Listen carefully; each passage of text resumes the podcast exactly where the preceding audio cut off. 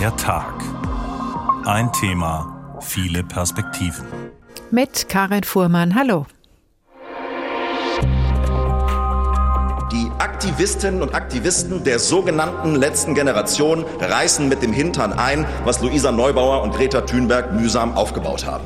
Die grüne RAF ist mitten in der Entstehung. Damit vergleichen Sie Personen, die sich für den Erhalt der menschlichen Lebensgrundlage einsetzen mit Verbrechern, die Bomben bauen und aus Verachtung vor menschlichem Leben Anschläge verüben.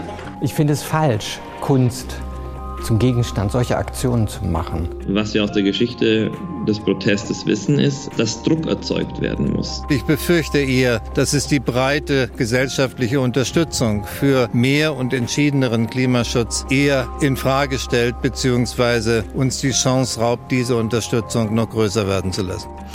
Die Debatte tobt. Mit Kleber und Kartoffelbrei für das Klimakämpfen, das hat sich die Aktionsgruppe Letzte Generation auf die Fahnen geschrieben. Es geht darum, mit Kunstattacken, Straßenblockaden und friedlichem Protest Aufmerksamkeit für die Klimakatastrophe zu erregen. Und das tun die Protestierenden in vielen deutschen Städten, aber auch in anderen Ländern Europas. Nachdem ein Rettungsfahrzeug in Berlin auf dem Weg zu einer Unfallstelle durch eine solche Blockade behindert wurde, wird die Diskussion heftiger. Die spektakuläre populäre Protestform immer schon begleitet. Schaden die Aktivisten und Aktivistinnen nicht ihrem Anliegen und verletzen sie gar als Organisation geltendes Recht? Erste Prozesse laufen, erste Urteile sind gefallen, heute wurde im Bundestag debattiert. Braucht es härtere Strafen gegen die Protestierenden oder eine engagiertere Klimapolitik? Klima, Kleber, Kunst. Was bleibt haften vom Protest? So haben wir heute unsere Sendung überschrieben.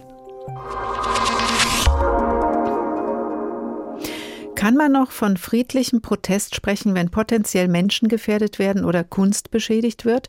Um diese Frage wird es auch gleich mit einer Aktivistin von der Gruppierung Letzte Generation gehen. Vorher gibt uns Stefan Büchler noch einmal einen Überblick über die jüngsten Kunstattacken.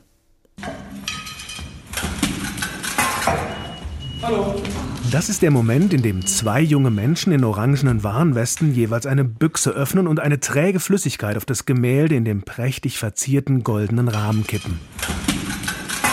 Kartoffelbrei. Kartoffelbrei auf Monet, auf Claude Monets Getreideschober. Der Brei klebt über dem Farbenspiel der Sonne auf dem Feld, das der Maler 1890 auf der Leinwand lebendig werden ließ. Etwas von dem Brei suppt träge auf den Rahmen. Die beiden Aktivistinnen der Klimaschutzgruppe Letzte Generation träufeln sich etwas auf die Hand und pressen die dann gegen die Wand unter dem Gemälde. Sekundenkleber. Sie kleben sich fest und hocken unterhalb des Bildes. Die Besucher des Museums Barberini sind genauso überrascht wie der Museumswärter. In die erstaunte Stille hinein ruft Aktivistin Miriam Herrmann ihre Botschaft. Menschen hungern, Menschen frieren, Menschen sterben. Wir sind in einer Klimakatastrophe. Und alles, wovor ihr Angst habt, sind Tomatensuppe oder Kartoffelbrei an einem Gemälde. Wisst ihr, wovor ich Angst habe? Davor, dass die Wissenschaft sagt, dass wir 2050 unsere Familien nicht werden ernähren können. Auf dem Video, das die Aktivistinnen von der Kartoffelbrei-Attacke veröffentlichen, ist immer deutlicher zu hören, dass die Besucher im Museum kein Verständnis haben für diese Aktion. Inzwischen ist klar, dass das wertvolle Gemälde keinen Schaden genommen hat. Eine Glasscheibe vor der Leinwand schützte Monets Malerei. Aber für Museumsdirektorin Ortrud Westheider ist der Angriff auf die Kunst in ihrem Hause doch eine Zäsur. Das war dann doch ein Schock, dass äh, dieses öffentliche Zeigen diese Risiken mit sich bringt. Das sagt Ortrud Westheider im RBB Inforadio. Jedes Museum, jede Ausstellung muss sich jetzt gerade fragen, ob nicht vielleicht die nächste Aktion droht und ob Kunstwerke nicht doch noch besser geschützt werden müssen. Denn nicht nur im Museum Barberini gab es Aktionen von KlimaaktivistInnen. In London wurde Van Goghs Gemälde Sonnenblumen mit Tomatensuppe aus einer Dose überschüttet. In Den Haag traf es Vermeers das Mädchen mit dem Perlenohrring. Und im Naturkundemuseum Berlin klebten sich zwei Aktivistinnen an ein Dinosaurier-Skelett. All das beobachtet auch Martin Faas, der Direktor des Hessischen Landesmuseums in Darmstadt. Seine Haltung gegenüber diesen Aktionen ist klar. Ich finde es falsch, Kunst zum Gegenstand solcher Aktionen zu machen. Denn äh, Kunst gibt sich mit dem Status quo nicht zufrieden. Gute Kunst ist immer Kritik und sie hat eine Perspektive auf Veränderung. Insofern ist Kunst eigentlich ein Partner für Protest. Die letzte Generation aber stellt die Frage, was ist euch mehr wert, Kunst oder Leben? Für die Aktivistin heißt Kartoffelbrei auf Monet schlicht maximale Aufmerksamkeit für ihre Themen. Stefan Büchler über einige der Aktionen der letzten Generation. Zoe Ruge ist Aktivistin bei dieser Gruppierung. Guten Tag, Frau Ruge. Guten Tag. Wann haben Sie denn zuletzt an der Straße geklebt oder an einer solchen Aktion aktiv teilgenommen? Ich war jetzt am Montag das letzte Mal in Berlin auf der Straße an einer Straßenblockade beteiligt. Und wie bereiten Sie sich auf solche Aktionen vor und auch darauf, dass Sie, wie man eben auch im Museum gehört hat, ja vor Ort oft auf Widerstand stoßen? Das ist eine Sache, auf die ich mich klar vorher darauf einstelle. Ähm, wir mit unseren Aktionen wollen wir stören. Wir wollen stören, weil wir sagen, es gibt, kann jetzt kein Weiter so geben. Wir können nicht weiter unsere Augen vor dieser Katastrophe, die jetzt schon passiert, jetzt schon angekommen ist, verschließen. Und dementsprechend bin ich darauf eingestellt, dass Menschen sich dagegen sträuben, ähm, diesen Feueralarm, diese Störung ähm, zu hören und zu akzeptieren. Und es tut mir auch immer total leid, die Menschen, die Autofahrer in, dem Moment ja, aufzuhalten in ihrem Alltag und zum Anhalten zu, ja, zu bringen stelle mich einfach darauf ein. Ich weiß, dass uns Hass und Hetze entgegenschlagen kann und gleichzeitig sehe ich mich als eine Person, die da klar gewaltfrei, friedlich reingeht und dementsprechend deeskalierend versucht zu wirken vor Ort. Und das sind Dinge, die ich vorher im Kopf nochmal durchgehe und mir einfach nochmal mit mir selbst einchecke und mich frage, wieso mache ich das jetzt? Und mir dann diese Frage beantworte und es aus dem Grund tue, weil ich denke, das ist jetzt der richtige, wichtige Weg, Protest hier in unserer Demokratie auszuüben. Wie beantworten Sie die Frage für sich? Die Frage beantworte ich mir jedes Mal wieder mit Ja, ich möchte auf die Straße gehen und ich werde jetzt auf die Straße gehen, weil ich es nicht aushalten kann, länger still zu sein und von den Folgen der Klimakatastrophe aber zu wissen, ohne zu handeln. Straßenblockaden, Frau Ruge, erklären sich ja doch von selbst für Proteste gegen eine bestimmte Verkehrspolitik, gegen eine Klimapolitik. Aber man fragt sich ja doch, was hat Kunst äh, damit zu tun? Spektakuläre Kunstattacken aus Rom, Berlin, Den Haag, London oder Potsdam werden ähm, gemeldet. Mal bewerfen Protestierende ihrer Gruppe bedeutende Gemälde von Toulouse-Lautrec, Van Gogh oder Vermeer mit Lebensmitteln. Mal kleben sie sich an Bilderrahmen. Jetzt nicht immer die letzte Generation, auch Verwandte oder Gruppen, die mit ihnen vernetzt sind. Aber wieso diese Art des Protestes, die ja manche wirklich als Zerstörungsversuche wahrnehmen? Einfach auch, weil also ich persönlich finde Kunst und ähm, zum Beispiel auch das Gemälde von Monet, wo ähm, ja vorhin drüber gesprochen worden ist, ist einfach eine wunderschöne Darstellung von unserer Welt. Es zeigt die Schönheit dieses Planeten in Fülle. Es zeigt die Fülle von Lebensmitteln, von Versorgung, von einem ja, einem angenehmen Leben. Und ich sehe einfach gerade, dass wir das riskieren, durch unser Nichthandeln riskieren wir diese Welt, die der genau auf impressionistische Weise zum Beispiel festgehalten worden ist und so schön dargestellt ist. Und dementsprechend wollen diese, diese Aktionsformen symbolhaft darstellen, was wir, was wir an Schäden sehen werden, dass halt genau diese Welt nach und nach vor unseren Augen zerbröckeln wird als Folge von Fluten, Stürmen, Dürren, wenn wir jetzt nicht handeln. Im Unterschied dazu, dass halt die Kunstwerke ja nicht beschädigt werden durch unsere Aktion. Unser Planet wird aber gerade durch unsere Aktion beschädigt, durch unser Nichthandeln. Das heißt, Sie wählen die Ziele so aus, dass Sie darauf achten, dass die Kunst keinen Schaden nimmt? Ja, weil wir möchten, wir möchten nicht zerstören, wir möchten Leben retten, wir möchten Kultur retten, wir möchten das, was wir uns als Gesellschaft aufgebaut haben, retten und das weiter bestehen lassen und halt nicht in die Zerstörung treiben sozusagen. Das sehen ja nicht sofort die Leute, die das betrachten, Frau Ruge, sondern viele haben doch Angst um die Kunstwerke und ähm, sorgen sich, dass da was kaputt geht, was vor Jahrhunderten geschaffen wurde, was vielleicht von einem Künstler auch wirklich nicht in Anbetracht der Klimakatastrophe gezeichnet, gemalt wurde.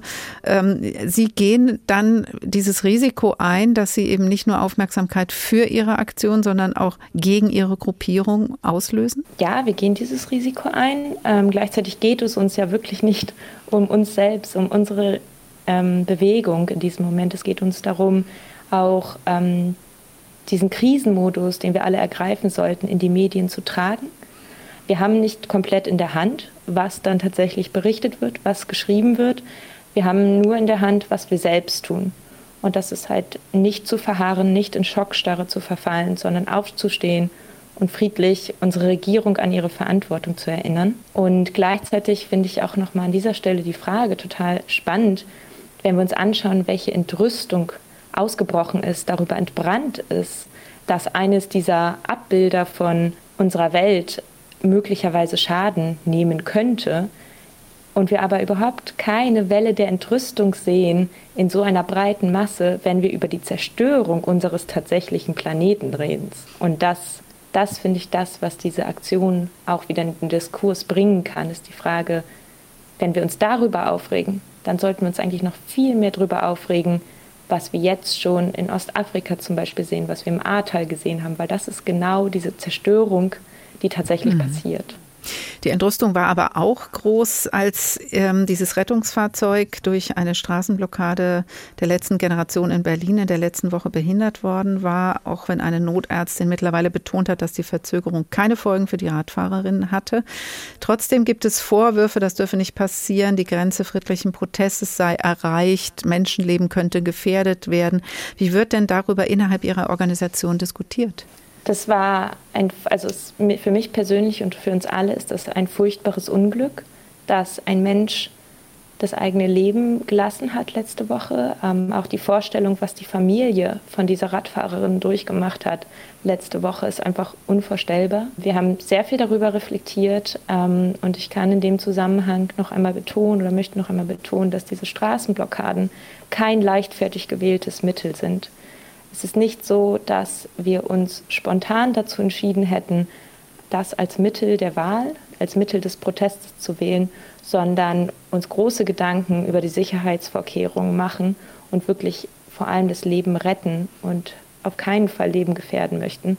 Und es war, es war echt krass letzte Woche. Also wenn ich noch was kurz der Hetze im Prinzip oder der Instrumentalisierung, die wir auch in der Medienlandschaft gesehen haben, zu dem Vorfall sagen darf, fanden wir es schon, waren wir sehr überrascht, dass wir natürlich auch vorher schon ähm, unterschiedlichste Berichterstattungen gesehen haben zu den Aktionen, dass sich fast eine komplette Medienlandschaft, die sich ja eigentlich der Aufklärung der Gesellschaft verschrieben hat, geschlossen angefangen hat, demokratischen Protest auf diese Art und Weise zu delegitimieren. Und das muss ich auch sagen, das hat uns auch sehr geschockt. Kriegen Sie das denn wieder hin, die Debatte wieder mehr zu Ihrem eigentlichen Anliegen jetzt zu lenken, also zur Klimakatastrophe und ähm, nicht mehr nur über die Protestformen diskutieren zu lassen? Das ist ein Anliegen, das ist, wo ich sehr hoffe, dass wir das wieder hinbekommen, wo wir natürlich aber auch angewiesen sind auf äh, Berichterstattung, die tatsächlich über das Thema, über die Klimakatastrophe an sich reden möchte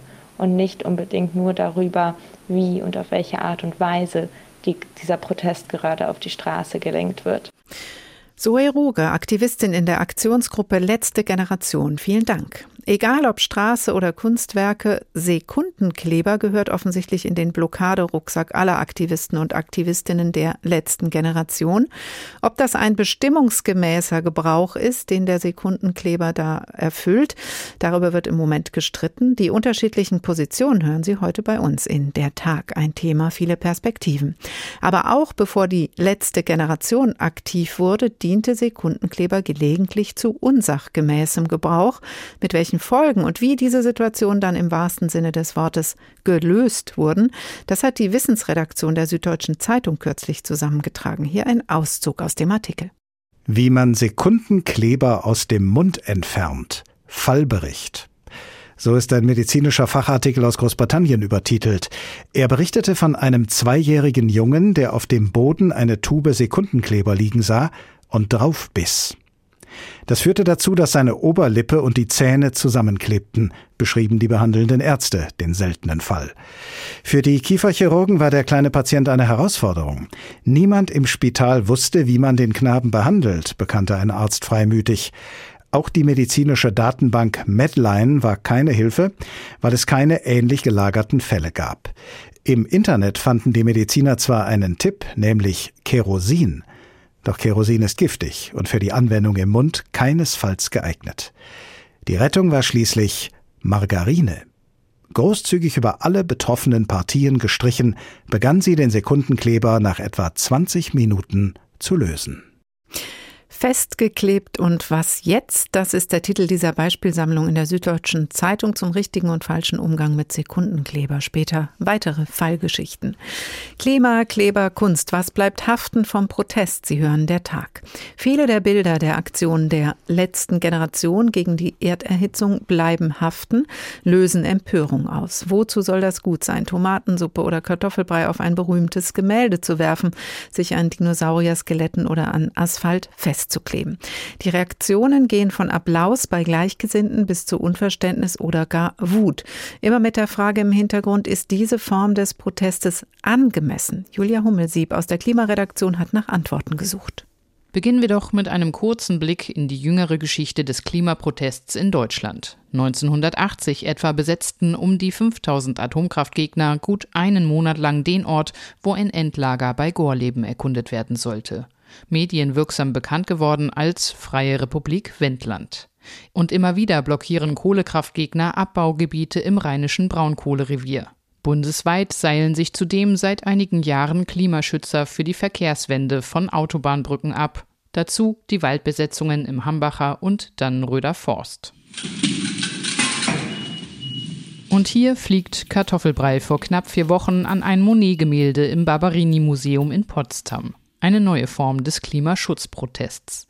Christian Volk ist Professor für Theorie der Politik an der Humboldt-Universität in Berlin und beschäftigt sich mit Formen des Protests. Für ihn hat sich die Klimabewegung mit den Aktionen der letzten Generation nicht radikalisiert, aber der Protest sei disruptiv. Damit meint Volk, er ist alltagsstörend.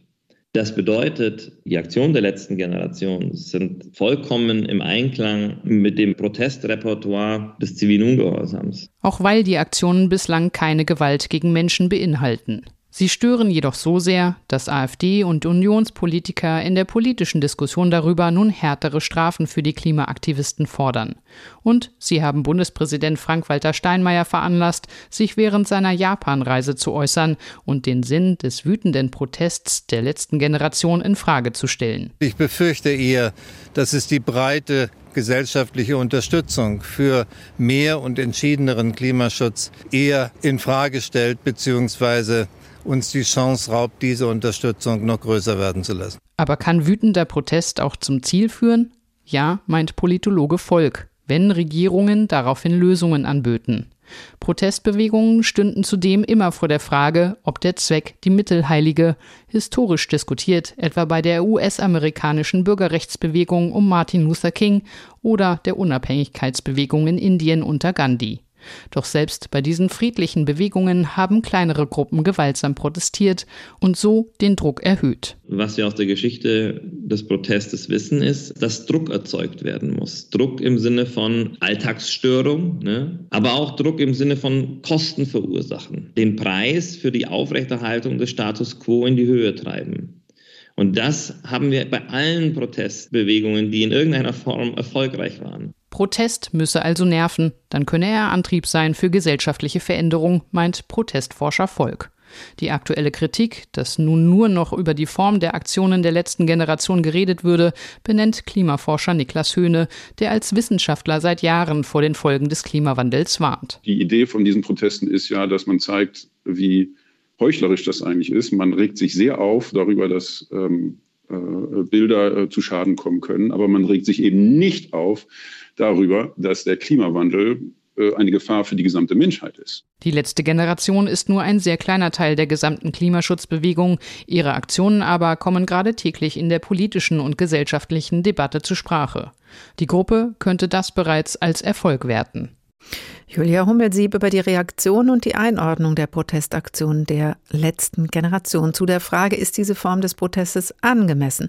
Auf jeden Fall geht es um Emotionen. Wütender Protest war ebenso ein Stichwort auf der Seite der Aktivisten und Aktivistinnen und aber auch um Emotionen auf der Seite derer, die die Aktion kritisieren. Katharina van Bronswijk, Psychologin und Sprecherin von Psychologists for Future, außerdem Autorin des Buches Klima im Kopf mit dem Untertitel Angst, Wut, Hoffnung Hoffnung, was die Klimakrise mit uns macht. Guten Tag, Frau Bronsweg. Guten Abend. Erstmal die Emotionen auf der Seite der Aktivisten und Aktivistinnen würde ich mir gerne mit Ihnen anschauen. Verstehen Sie diese Angst und auch diese Wut? Absolut. Also was wir aus der Forschung wissen, ist, dass es eben Menschen gibt, die unterschiedlich stark die Klimakrise und auch ihre Auswirkungen verdrängen und ähm, diejenigen, die sich im Klimaengagement äh, aktiv beteiligen, ähm, sind häufig diejenigen, die sich einfach ähm, der Klimakrise mehr bewusst sind. Und wenn man sich einer multiplen Krise bewusst wird, dann ist das natürlich belastend und da sind einige Gefühle unterwegs.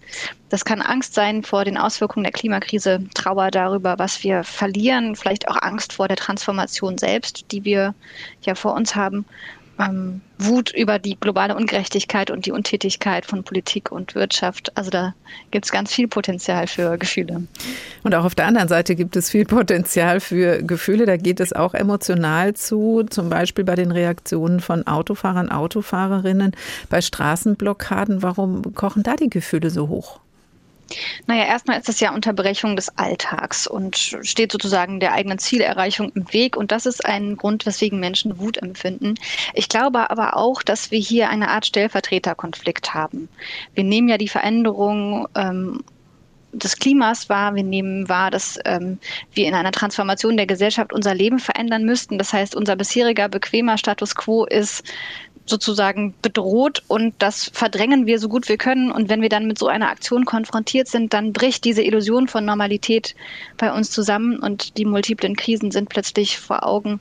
Und ähm, ja, dann stößt das noch auf eine sowieso schon polarisierte oder polarisierende Debatte über das Klima und den Protest. Und das ist ein ganz wunderbarer Nährboden dafür, dass dann Wut entsteht und die sich dann das heißt, entlädt. Hm, das heißt, ich werde auf was aufmerksam gemacht, wovon ich schon die ganze Zeit eigentlich nichts wissen will. Ähm, gleichzeitig ja aber auch äh, verbunden mit einem Vorwurf, also mit dem Gefühl darunter, ähm, ihr habt nicht genug gemacht, ihr habt es versemmelt, ihr tut auch jetzt nicht genug. Dieser Vorwurf steht ja auch im Raum. Also auch das kann ja das Gefühl aus auslösen, dass, wer, wer hat jetzt hier überhaupt das Recht, mir sowas vorzuwerfen? Absolut. Also ich glaube, dass wir sehr gut sind aktuell in der gesellschaftlichen Debatte um die Transformation und um die Klimakrise auch mit den Zimmer, äh, mit den Fingern gegenseitig aufeinander zu zeigen und jeweils zu sagen, du hast nicht genug getan. Ähm, und das macht es natürlich dann umso schwieriger, gut zusammenzukommen aber auch das Gefühl, was Sie eben ja auch schon mal angesprochen haben, so eine gewisse Hilflosigkeit, die ich vielleicht auch nicht immer getriggert haben will. Also diese Klimakatastrophe ist da, sie ist groß, ich bin klein, was kann ich eigentlich tun? Und dann steht jemand vor mir und sagt, du musst was tun. Absolut. Das ist ja eine sehr komplexe Krise, die wir nicht alleine lösen können. Und wenn man so versucht, in seinem Alltag mit dem individuellen CO2-Fußabdruck da zur Lösung beizutragen, dann kommt man sehr schnell an Grenzen. Und ähm, ich glaube, das ist etwas, wo sozusagen AktivistInnen uns etwas voraus haben, weil die eben in der kollektiven Wirksamkeit zusammen versuchen, das System zu verändern. Und wir sind ja Teil dieses Systems. Das sind wir alle, auch die AktivistInnen. Ähm, und das ist eben der Punkt, wo wir dann eben schauen müssen, vielleicht auch jeder für sich selbst, wie kann ich wieder systemisch ähm, etwas verändern? Wie kann ich verstehen, dass ich Teil dieser Gesellschaft bin, Teil dieser ominösen Wirtschaft und sogar als Souverän dieses Staates auch Teil dieser ominösen Politik, die jetzt Lösungen vorantreiben muss? Jetzt sind Sie ja selber bei den Psychologists for Future aktiv, also selbst aus der Klimaschutzbewegung, wählen aber, glaube ich, jedenfalls andere Ziele, andere Protestformen. Wie sehen Sie das, wenn die letzte Generation eben mit Straßenblockaden jetzt wirklich, ich glaube, auch schon so den Schmerzpunkt unserer Gesellschaft ansteuert, nämlich den Verkehr? Also es gibt ja eine sehr große Vielfalt an Klimaschutz, Aktivismus, Engagement und äh, jede dieser Aktionsformen hat ihre eigene Veränderungstheorie, also an welchem Hebel der Veränderung die ansetzen wollen und ähm, ich will da gar nicht bewerten, welche Form von Aktivismus jetzt wichtiger oder weniger wichtig ist. Ähm, wir haben eben mit dem, was wir können und wissen, von einem ganz anderen Punkt sozusagen angefangen, etwas beizutragen zur Veränderung. Und ich glaube, jeder kann für sich schauen, was ist das, was ich gut kann, wie ich beitragen kann mhm. dazu, dass wir diese Lösungen voranbringen. und dann auch unterschiedliche Ziele wählen, also sowas wie eben Straßenblockaden oder auch Kunstwerke, sind das besonders emotionale Ziele? Mhm also ich glaube schon, dass Menschen in Deutschland ihr Auto sehr, sehr wichtig ist und dass deswegen Straßenblockaden etwas äh, sind, was uns ganz ordentlich trifft. Und ja, diese ähm, Aktionen mit den Kunstwerken. Ich fand die Erklärung gerade sehr schön, die die Aktivistin von der letzten Generation geliefert hat, dass das ja auch irgendwie symbolisch zeigt, wie wir diese intakte Natur beschmutzen, die in der Kunst dargestellt wird. Und das ähm, emotionalisiert ja auch, so wie Kunst eben emotionalisiert. Mir ist noch wichtig, dass ich finde, dass ähm, in der Berichterstattung über diese Aktionen, glaube ich, ein Fehler gemacht wird. Also ähm, erstens werden nicht immer alle Fakten mit kommuniziert, so wie jetzt zum Beispiel das ähm, dieser Krankenwagen, also dieser ähm, Rettungsfahrzeug. gar nicht, das Rettungsfahrzeug gar nicht mehr äh, nötig war, leider, wie die Ärztin entschieden hatte. Ähm, aber ich glaube, dass es eben auch wichtig ist, dass wir nicht nur über die Aufreger kommunizieren in den Medien, sondern dass wir auch berichten über die Lösungen, über positive Hand Behandlungsbeispiele äh, aus der Politik, aus der Wirtschaft, mhm. im ökologischen und sozialen Bereich, ähm, weil viele Menschen eben hilflos vor diesem großen Problem stehen und wir gar nicht genau wissen, was kann ich denn eigentlich tun. Und mhm. da sehe ich auch die Medien in der Verantwortung, mehr darüber zu berichten, was schon alles Positives passiert. Es war ja eben auch in dem Gespräch zu hören, dass äh, natürlich die Bewegung gerne wieder mehr den Fokus auf das klimapolitische Ziel richten möchte. Und da steckt ja irgendwie sehr viel Energie auch hinter dieser Bewegung, auch hinter anderen Klimaschutzorganisationen. Kann man die besser in eine Richtung steuern, äh, sie für einen breiten Konsens für die Sache zu nutzen? Ich glaube, dass ja Ziel dieser Aktion gar nicht ist, einen Konsens zu erreichen, sondern vor allen Dingen erstmal eine Debatte auszulösen. Und das machen sie ja sehr gut. Katharina von Bronsweg, Psychologin und Buchautorin. Klima im Kopf heißt ihr Buch, bei Ökom erschienen. Vielen Dank. Klimakleber Kunst, was bleibt haften vom Protest der Tag? Gut haftet auf jeden Fall der Sekundenkleber, auch in Situationen, in denen er das gar nicht soll. Noch einmal ein Fallbeispiel jenseits von Protestkultur. Bei einem 78-Jährigen dauerte es Monate, bis sich der Sekundenkleber im Ohr löste. Er hatte den Behälter mit dem Klebstoff mit seinen antibiotischen Ohrentropfen verwechselt und sich den Gehörgang zugeklebt. Nach monatelanger einseitiger Taubheit löste sich der Pfropf aus Klebstoff endlich von der Haut und konnte entfernt werden. Wer nicht so lange warten kann, unterzieht sich der chirurgischen Entfernung des Klebepfropfs in Teil- oder Vollnarkose. Danach konnte ein 47-Jähriger wieder durchschnaufen, der statt zu seinen Nasentropfen versehentlich zum Sofortklebstoff gegriffen hatte. Seifenwasser half in diesem Fall nicht, Nagellackentferner konnte auch nicht zum Einsatz kommen. Schmerzgeplagt und mit vom Klebstoff komplett verschlossenen Nasenlöchern erschien er in der Notaufnahme. Die Hals-Nasen-Ohrenärzte konnten ihm tatsächlich helfen. Zugleich schlugen sie in ihrem Fachbericht vor, dass die Hersteller doch bitte die Form der Fläschchen ändern oder mit einer tastbaren Warnung auf der Kappe versehen mögen. Derartige Verwechslungen können auch ins Auge gehen. So gab beispielsweise ein Großvater seiner sechsjährigen Enkelin in Malaysia Sekundenkleber statt Augensalbe in beide Augen. Die Folge, sie brachte ihre Augen nicht mehr auf. Das Kind hatte Glück. Mit sanftem Zug an den Augenlidern verhalf ihr der behandelnde Arzt wieder zum Sehen. Danach wurden die verklebten Wimpern vorsichtig mit Aceton gereinigt und gekürzt. Die Wissensredaktion der Süddeutschen Zeitung hat diese Sekundenkleberunglücke und deren Lösung zusammengetragen. Später noch eine weitere klebrige Geschichte.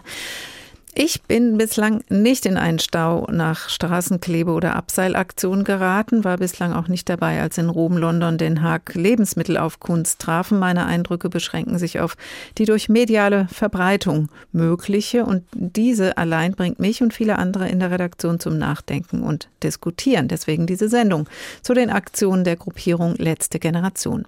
Mein Kollege Stefan Bücheler war allerdings bereits unmittelbar betroffen von einer Straßenblockade und lässt uns teilhaben haben an seiner emotionalen Achterbahnfahrt die Aktion der letzten Generation in ihm auslösen. Ach, endlich Feierabend. So. Aber da sind noch drei Dinge, die ich jetzt noch schaffen muss. Erstens, einkaufen für die Kürbissuppe heute Abend, Kokosmilch nicht vergessen. Zweitens, den Werkzeugkasten bei der Schwiegermutter vorbeibringen. Opa will die Bohrmaschine zurückhaben. Drittens, wichtig, Töchterlein vom Schwimmen abholen. Okay, das schaffe ich nur mit dem Auto. Mann, wieso ist denn jetzt hier ein Stau? Was? Ja? Hallo? Ja, ich bin doch unterwegs. Ja, nasse Haare? Ja, pff, dann warte halt drin. Ja, bis gleich. Tschüss. Ja. Also hier geht ja gar nichts. Wieso steigt er vor mir aus dem Auto jetzt aus? Was sagt er? Da haben sich Leute auf die Straße geklebt? Klima? Protest? Aber warum denn hier? Das machen die doch in Berlin, oder? Ist ja okay, wenn die jungen Leute protestieren. Die wird's ja auch viel härter treffen als mich noch, aber, aber doch nicht hier, wenn ich gerade. Okay. Es wird nicht ewig dauern. Ruhig bleiben. Jetzt nur nicht als Wutbürger hier rumpöbeln. Obwohl ich mich total aufregen könnte. Ich schaffe das nämlich jetzt alles nicht mehr. Ich kann nicht, ich, ich kann jetzt nicht so wie geplant. Ich, ich kann nicht einfach so weitermachen. Äh, ist es das, das Signal von den Leuten da vorne in den orangenen Warnjacken? Äh, nicht einfach so weitermachen? Ja, vielen Dank. Das weiß ich auch so, dass wir was ändern müssen. Aber heute bin ich halt mal mit dem Auto unterwegs, so wie alle anderen hier auch. Ist das jetzt eigentlich Nötigung, dass ich hier stehen muss? Wird mir hier meine Freiheit eingeschränkt? Ups. Hm, das klingt schon fast wie freie Fahrt für freie Bürger. Ganz falsche Richtung. Aber ist das so, dass es mir persönlich erst wehtun muss, damit ich kapiere, was gerade auf uns zurollt? Also globale Erwärmung, so eine Hitze und Dürre wie in diesem Sommer jedes Jahr und jedes Jahr ein bisschen schlimmer? Nein, das weiß ich auch ohne festgeklebte Aktivistinnen auf der Straße. Aber die denken wahrscheinlich, dass ich das noch nicht so richtig kapiert habe, wollen mich ausbremsen und zum Nachdenken zwingen. Ich lasse mich aber nicht so gerne zu etwas zwingen, ich tue Dinge lieber aus eigener Überzeugung. Und trotzdem sitze ich jetzt hier rum und denke nach. Aber der vor mir, der ist nur wütend, der rastet gleich komplett aus. Ein Klimaschützer wird der nicht mehr. Ich könnte mich ja auch aufregen, vor allem wenn diese AktivistInnen in ein Museum gehen und Kartoffelbrei auf ein Gemälde von Monet kippen. Was soll denn das? Den Zusammenhang zwischen Autofahren und Klimakatastrophe, den kriege ich noch hin, aber so etwas Wunderschönes wie einen Monet zu versauen oder den Van Gogh in London? Bei beiden Bildern geht es um Blumen, um Heuschober, um das Licht, die Farben, die Schönheit der Landschaft. Da brauche ich keinen Kartoffelbrei, um zu verstehen, dass wir so eine Schönheit bewahren sollten und nicht verlieren dürfen. Okay, mit den Kunstattacken haben sie meine Aufmerksamkeit, aber meine Sympathie gewinnen sie damit nicht. So, und jetzt? Geht's hier mal weiter? Naja, ich glaube, ich muss mal meine Schwiegermutter anrufen. Und heute Abend gibt's dann wohl keine Kürbissuppe. Da lassen wir uns eine Pizza liefern. Das haben sie jetzt davon, die Klimaschützer. Die Aufmerksamkeit meines Kollegen Stefan Büchler bekommt die letzte Generation, die ungebrochene Sympathie, nicht mit Straßenblockaden und Attacken auf Kunstwerke. Der Tag ein Thema, viele Perspektiven. Dr. Kia Fahland, Kunsthistorikerin und Kunstkritikerin bei der Süddeutschen Zeitung. Guten Tag. Guten Tag, Frau Fuhrmann. Wir haben vorhin gehört von der Aktivistin, Aufmerksamkeit ist gewollt, auch negative. Die kriegt man unter anderem durch die Attacken auf Kunstwerke. Wie sehen Sie das? Wie verantwortlich sind Kunstwerke vergangener Jahrhunderte oder auch die Künstler wie Toulouse-Lautrec, Van Gogh oder Vermeer für die Klimakrise? Ja, die sind natürlich nicht dafür verantwortlich. Die zielen ja auch zudem zumeist auf ähm, Kunstwerke aus der vorindustriellen Zeit oder aus der Zeit der Industrialisierung, die aber die Industrialisierung gar nicht thematisieren. Und äh, die wussten ja noch nicht mal davon, dass es einen Klimawandel geben wird. Natürlich sind sie nicht verantwortlich, werden aber jetzt zu Zielen. Da würde jetzt Frau Ruge vielleicht sagen, ja, ihr regt euch auf, wenn Kunst in Gefahr ist, ihr regt euch nicht auf, wenn der Planet in Gefahr ist. Gilt für Sie das Argument? Ich finde es problematisch, diese beiden Dinge so gegeneinander auszuspielen. Also die Frage, die die Aktivisten dann ja auch immer stellen, ist, was wollt ihr Kunst oder Leben? Aber die Kunst gehört doch zum Leben. Sie macht unser Leben mit aus, sie macht unser Leben auch reicher. Wir wollen doch keine Welt retten, in der es dann keine Kunst und keine Kultur mehr gibt. Also dieser Widerspruch, einerseits will man die Zivilisation retten, aber dann nicht unbedingt die Kunst. Das finde ich ähm, nicht wirklich durchdacht und in, äh, auch problematisch. Ich glaube, die begeben sich dort selbst in so eine Art Täterrolle rein, um uns nochmal den Schmerz spüren zu lassen. Das heißt aber, sie instrumentalisieren die Kunst. Sie instrumentalisieren die Kunst, aber offensichtlich insofern wirksam, als dass es viel Aufmerksamkeit erregt. Und es gibt eine richtig breite Debatte darüber. Es könnte vielleicht sogar sein, dass Kunstwerke an Wert und Bekanntheit gewinnen durch diese Attacken. Nein, also der Monet oder der Van Gogh, die müssen nicht noch weiter an Aufmerksamkeit oder gar an Geld gewinnen. Ähm, das ist sicher nicht der Fall. Also das Gegenteil ist, glaube ich, der Fall.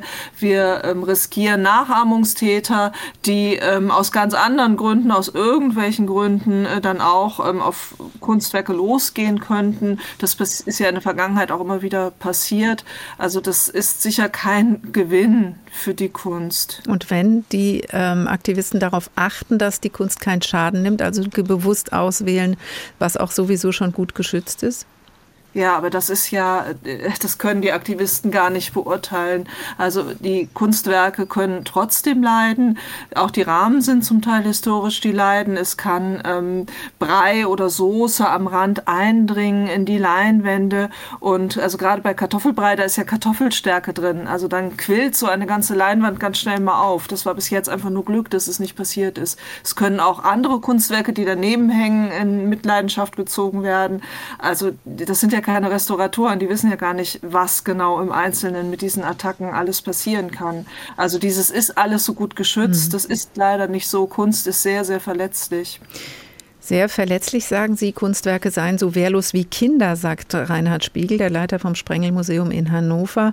Weil aber gerade die Kunst ja so verletzlich ist und wehrlos, ist sie ja auch historisch schon Zielscheibe von Protest gewesen. Zum Beispiel aber auch beim Bildersturm im 16. und 17. Jahrhundert ging es eher um den Protest gegen das Dargestellte und nicht um das Aufmerksamkeit erregen, oder?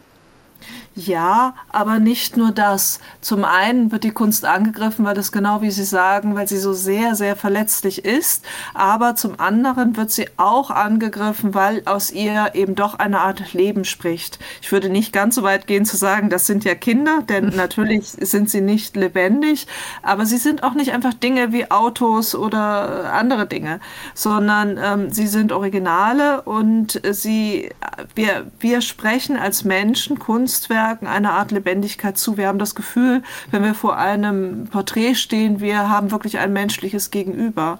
Und das ist dieser psychologische Effekt, den sich Bilderstürmer oder auch Menschen, die Bilder bestrafen wollen, ähm, zu eigen machen oder zunutze machen. Also sie attackieren damit natürlich auch etwas auf der symbolischen Ebene Lebendiges oder was psychologisch so wirkt. Hm. Deshalb erzielt es diese Aufmerksamkeit und deshalb erzielt es auch diesen großen Schrecken auch bei Menschen, denen ansonsten Kunst vielleicht gar nicht so wichtig ist. Man spürt irgendwie, da geht es auch ums Leben. Mhm.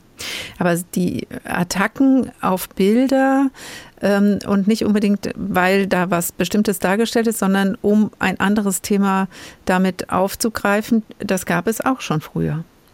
Genau, also der Bildersturm hat eine ganz lange ähm, und oft auch sehr blutige Geschichte, ähm, gerade was äh, den menschlichen Körper angeht, der dargestellt wurde, der attackiert wurde.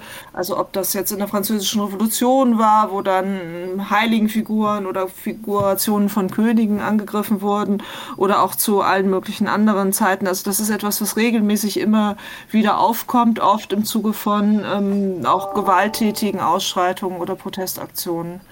Und ähm, es gibt auch dieses Phänomen, dass Bilder als Bilder einfach bestraft werden für etwas anderes. Ich glaube, das findet hier eher, ist eher etwas, was wir jetzt gerade erleben. Denn tatsächlich wollen die Aktivisten diese Kunst ja nicht zerstören. Aber so ein Moment der Strafe ist, glaube ich, schon dabei. Also die Bilder werden stellvertretend bestraft und erschrecken dann die Menschen, denen es etwas wert ist. Und äh, der Vorwurf ist dann ja ihr, gerade ihr älteren Generationen, schert euch um die Kunst, aber um das Klima eben nicht. Und da ist, glaube ich, schon so ein Moment der Bestrafung mhm. auch dabei. Das ist jetzt Ihre Interpretation, Ihre Wahrnehmung. Ja. das wird ja auch gerade sehr heftig diskutiert. Meine es gibt, ja, Frau Falland, aber es, es gibt auch ähm, andersherum ja die Wahrnehmung von Kunst als Kunst selbst als Mittel zum Protest, zum Beispiel durch Künstlergruppen wie das Zentrum für politische Schönheit oder Anfang des 20. Jahrhunderts, da waren Attacken auf Museen Teil der Avantgarde-Kunst. In ihrer Zeitung bezeichnet der Kunsttheoretiker Boris Groys die Kunstzerstörung als Teil der Kunstgeschichte und sieht die Klimaaktivisten und Aktivistinnen als Medienkünstler. Sie produzieren Bilder, die dann in den Medien zirkulieren. Reihen sich die Protestierenden der letzten Generation auch in ihrer Einschätzung da in eine Tradition ein? Ja, sie greifen das natürlich auf. Also gerade diese äh, Attacken der Avantgarden aus dem frühen 20. Jahrhundert. Aber sie sind deswegen noch lange keine Künstler. Sie nutzen das, um eine bestimmte Aufmerksamkeit zu erzielen und das funktioniert ja auch. Trotzdem würde ich darauf bestehen, dass etwas Politisches auch im politischen Raum verhandelt werden muss und man nicht einfach auf den symbolischen Raum ausweichen kann und das dort stellvertretend anhand von Kunstwerken, die nichts dafür können, verhandelt, sondern dass es ein riesiges politisches Thema und das muss auch politisch verhandelt werden. Und das heißt, man muss Mehrheit finden in der Gesellschaft und politisch etwas verändern. Das erreichen Sie nicht im Museum. Eine kritische Einschätzung von Dr. Kia Fahlan, Kunsthistorikerin und Kunstkritikerin bei der Deutschen Zeitung. Besten Dank. Klima, Kleber, Kunst. Was bleibt haften vom Protest der Tag? Und noch ein letztes Mal schauen wir auf alltägliche Kleberereignisse, die Unbequemlichkeiten bedeuteten, bevor sich auch dieses Kleberunglück erfolg erfolgreich lösen ließ. Passiert war es durch ein verhängnisvolles Missverständnis. Vor Jahrzehnten wurden Sekundenkleber wirklich in der Medizin verwendet. Im Vietnamkrieg etwa halfen sprühbare Sofortklebstoffe, um Wundblutungen zu stoppen. Wegen ihrer gewebeschädigenden Wirkung werden sie aber zumindest in den Industrieländern schon lange nicht mehr verwendet. An ihre Stelle traten spezielle, viel besser verträgliche medizinische Hautkleber. Das wusste aber der Vater eines Achtjährigen mit einer Stirnwunde nicht. Der Vater war einige Zeit zuvor nach einer Verletzung selbst erfolgreich mit einem Sekundenkleber behandelt worden. So hatten ihm die Ärzte das jedenfalls gesagt. Tatsächlich verwendeten sie aber einen medizinischen Hautkleber. Um sich den Weg ins Spital zu ersparen, griff er nun daheim kurzerhand zum Sekundenkleber und klebte seinem Sohn die Wunde zu. Das war keine gute Idee. Die Wunde entzündete sich und sah hässlich aus. Schließlich musste das Kind doch ins Spital und auf den OP-Tisch. Die Chirurgen holten den Klebstoff aus allen Wundwinkeln heraus. Aus der Süddeutschen Zeitung vom 2. November festgeklebt und was jetzt ist der Artikel von Martina Frei überschrieben. Die Aktionen der Gruppierung Letzte Generation beschäftigen bereits die Gerichte. Mal folgen Haftstrafen, mal Geldstrafen, jüngst auch ein Freispruch in Berlin mit dem Satz in der richterlichen Urteilsbegründung, dass das von den Demonstranten angesprochene Thema des Klimawandels und der ökologisch notwendigen Wende im politischen Handeln ein dringendes globales Thema ist, ist wissenschaftlich nicht zu bestreiten. Zitat Ende. Man könnte es auch als Erfolg der Gruppierung Letzte Generation werten, dass sich heute der Bundestag mit ihren Aktionen befasst hat. Allerdings fällt diese Einschätzung schwerer, wenn man den von der CDU-CSU-Fraktion eingebrachten Antrag sieht. Titel Straßenblockierer und Museumsrandalierer härter härter bestrafen, Mensch- und Kulturgüter vor radikalem Protest schützen. Im Vorfeld hatte CSU-Landesgruppenchef Dobrindt vor, von einer Klima-RAF gesprochen. Dietrich Karl Meurer fasst die Debatte zusammen. Festgeklebte Klimaaktivisten in Dresdens Galerie Alte Meister, der Kartoffelbreiwurf im Museum Barberini Potsdam, behinderte Rettungskräfte in Berlin bei einem durch eine Protestgruppe verursachten Stau. Mit dieser Auflistung eröffnete die CSU-Abgeordnete Andrea Lindholz die Debatte und hielt fest. Das ist kein politischer Aktivismus mehr, das sind Straftaten. In der grundsätzlichen Ablehnung der zuletzt für Schlagzeilen sorgenden Protestformen von Klimaaktivistinnen und Aktivisten herrschte überwiegend Einigkeit am Rednerpult des Parlaments. Ein Fernziel wie der Klimaschutz rechtfertigt sich nicht durch ein konkretes Zahlziel der Störung des Straßenverkehrs oder eben der Sachbeschädigung. So Sonja Eichwede von der SPD und Irene Mihalic von den Grünen hielt fest. Protest- und Aktionsformen, die dazu geeignet sind, die Sicherheit von Menschen zu gefährden, lehnen wir mit aller Entschiedenheit ab, meine Damen und Herren. Von einer Radikalisierung und Militanz sprach der liberale Konstantin Kuhle, die dafür sorge, dass die gesellschaftliche Mitte sich vom Thema Klimaschutz abwende. Die Aktivistinnen und Aktivisten der sogenannten letzten Generation reißen mit dem Hintern ein, was Luisa Neubauer und Greta Thunberg mühsam aufgebaut haben. Nachdem vor kurzem Alexander Dobrindt von der CSU vor einer Radikalisierung der Klimaschutzbewegung zu einer Klima-RAF gewarnt hatte, hat in der Debatte Thomas Seitz von der AfD sogar den direkten Vergleich gezogen. Es geht um gezielten Rechtsbruch, nicht um zivilen Ungehorsam. Die grüne RAF ist mitten in der Entstehung.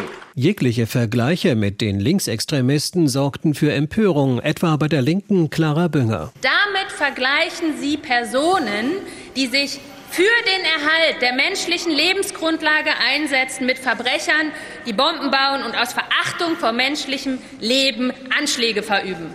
Wenn Sie das wirklich ernst meinten, sollten Sie sich für diese Vergleiche schämen. Eingebracht hatte das Thema die Unionsfraktion, um ein schärferes juristisches Vorgehen zu erreichen gegen, wie es im Antrag hieß, Straßenblockierer und Museumsrandalierer.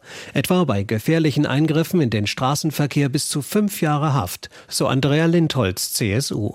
Täter müssen den Unwert ihrer Taten nicht nur finanziell, sondern auch durch den möglichen Freiheitsentzug spüren. Es gebe schon jetzt zahlreiche Möglichkeiten, konsequent durchzugreifen, meinte die Sozialdemokratin Sonja Eichwede, Selbstrichterin. Der Antrag der Union zeuge von einem ihr unerklärlichen und gar respektlosen Misstrauen gegenüber der Justiz. Dieser zeugt von einem populistischen Ruf nach strafrechtlichen Verschärfungen, der weder den Ermittlungsbehörden hilft noch weitere Straftaten verhindern könnte. Rechtspolitischer Unsinn hieß es von den Grünen, Quatsch, Jura wetterte die Linke. Eine lebhafte Debatte ohne greifbares Ergebnis, denn am Ende wurde der Antrag der Union an die Ausschüsse verwiesen. Dietrich Karl Meurer über die lebhafte Debatte im Bundestag über die Aktionen der letzten Generation. Lena Herbers, Protestforscherin an der Universität in Freiburg. Guten Tag. Guten Tag. Im Bundestag wird über härtere Strafen diskutiert. Einige Gerichte beschäftigen sich bereits mit den Protesten. Es gibt erste Urteile, Freisprüche, Geldstrafen, aber auch Haftstrafen. Bleiben die Aktivisten und Aktivistinnen im Rahmen des demokratischen Systems? Ja, sie bleiben Teil des demokratischen Systems, denn eine Demokratie, die lebt ja nicht nur von der Stimmabgabe an Repräsentantinnen, zum Beispiel im Bundestag, sondern eben auch von Debatten und eben auch von Protest. Und auch wenn der Protest der Aktivistinnen in diesem Fall als illegal eingeordnet wird, weil die Aktivistinnen ja Straftaten begehen, bewegen sie sich dennoch in einem demokratischen Rahmen. Sie nehmen ja ganz bewusst auch die Strafe für das Handeln in Kauf. Sie versuchen nicht, diese zu umgehen. Außerdem fordern sie ja auch politische Institutionen zum Handeln auf mit ganz klaren und konkreten Forderungen an die PolitikerInnen. Und damit bewegen sie sich ganz klar innerhalb des demokratischen Systems.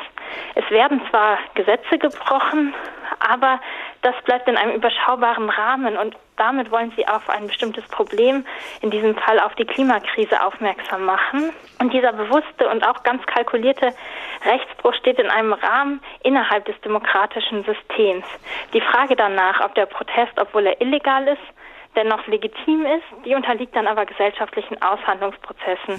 Das ist ja spannend. Also auch wenn was illegal ist oder an die Grenzen der Rechtsprechung rührt, kann es trotzdem ein Protest im Rahmen des demokratischen Systems sein. Gehört sogar dazu. Das heißt, sowas wie durch Blockaden Störungen zu inszenieren, Aufmerksamkeit durch spektakuläre Aktionen auf sich zu ziehen.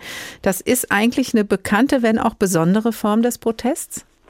Ja, denn das genau, also gerade eine Blockade ist eigentlich das Beispiel für zivilen Ungehorsam.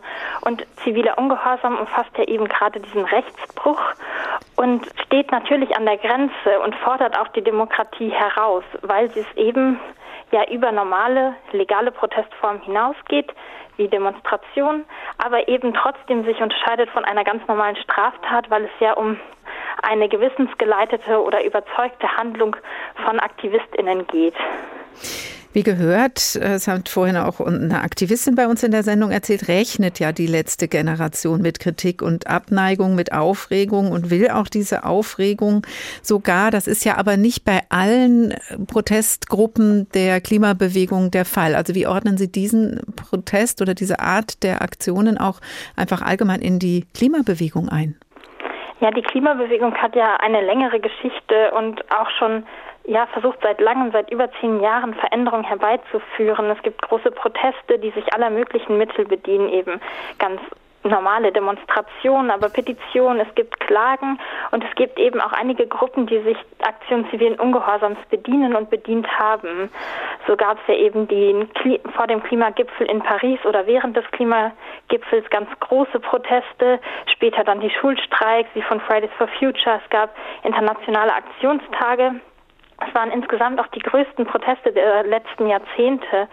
Und die Aktivistinnen haben eben ja in dieser Vergangenheit Erfahrungen gemacht und ihre Protestformen auch weiterentwickelt. Dabei ist aber zu bedenken, dass es eben unterschiedliche Gruppierungen gibt, die dann unterschiedliche Überzeugungen haben und unterschiedliche Zugänge zur Klimakrise und genau deswegen auch sich ganz unterschiedlicher Mittel bedienen. Ja, ist ja auch nicht so ganz neu, dass man blockiert. Haben Sie eben ja auch gesagt, auch die Anti-AKW-Proteste ähm, haben das Mittel genutzt, Gleisblockaden, Festketten oder auch bei Protesten gegen die Rodung für den Autobahnbau der A49 hatten wir das auch hier in Hessen, dass sich Protestierende von Autobahnbrücken abgeseilt haben, Bäume besetzt haben. Kann das denn sein, wenn der politische Druck durch diese Aktionen jetzt nicht groß genug wird, dass diese radikaleren Protestformen möglicherweise vielleicht mehr Raum greifen?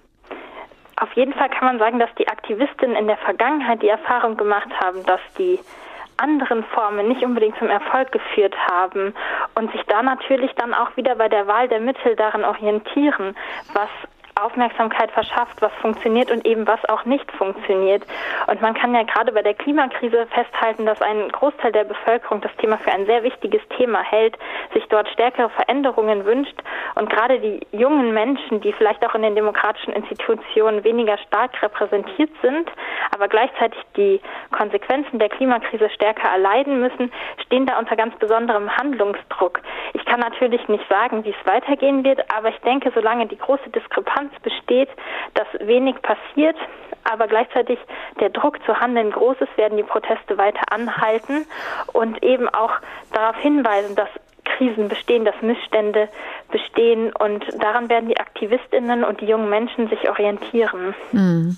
Aber es gehört dazu, äh, Frau Herbers, dass es natürlich auch einen Gegendruck gibt. Also dass die Gefahr besteht, dass es auch nach hinten losgeht, dass dieses negative Echo laut wird, dass die Proteste instrumentalisiert werden, haben wir ja eben auch in der Bundestagsdebatte gehört, um diese ganze Frage einfach auch in Misskredit zu bringen und auch das eigentlich eine engagierte Klimapolitik in Frage zu stellen, weil man einfach nur noch über die Protestformen spricht. Jetzt haben wir vorhin gehört, dass die Aktivisten natürlich gerne die Diskussion wieder stärker auf eine inhaltliche Debatte führen wollen, lenken wollen. Aber die Frage ist ja, liegt das in ihrer Hand? Oder ist es doch eben die Medienwelt, die dann letztendlich da den Fokus verschiebt?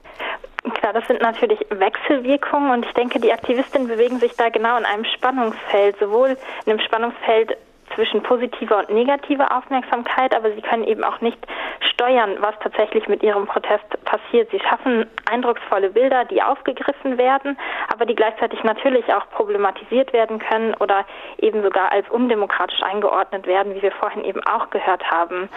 Und genau das ist ein Spannungsfeld, dem sich die Aktivistinnen stellen müssen. Sie können es, haben es eben nicht in der Hand, aber ich glaube, viele sehen es als so notwendig an, aufgrund der Dringlichkeit der Situation, aufgrund der Klimakrise, trotzdem zu handeln und gehen dann auch denke ich, ganz bewusst das Risiko ein, dass sie eben nicht nur positive Rückmeldungen erhalten, sondern um einfach Aufmerksamkeit zu dem Thema zu verschaffen und in der Hoffnung, dass es doch einen positiven Effekt gibt und möglicherweise die Diskussion gerade bei lang anhaltenderen Protesten wieder auf eine inhaltliche Ebene gebracht wird. Diese Chance besteht. Lena Herbers, Protestforscherin, Universität Freiburg. Vielen Dank. Und das war der Tag für heute. Klima, Kleber, Kunst. Was bleibt haften vom Protest? Von den Gesprächen in der letzten Stunde bleibt auf jeden Fall hängen, dass es sehr unterschiedliche Einschätzungen zu den Aktionen der letzten Generation gibt. Aber eins ist deutlich geworden, so eine breite Diskussion hat schon lange keine Klimaprotestaktion mehr ausgelöst.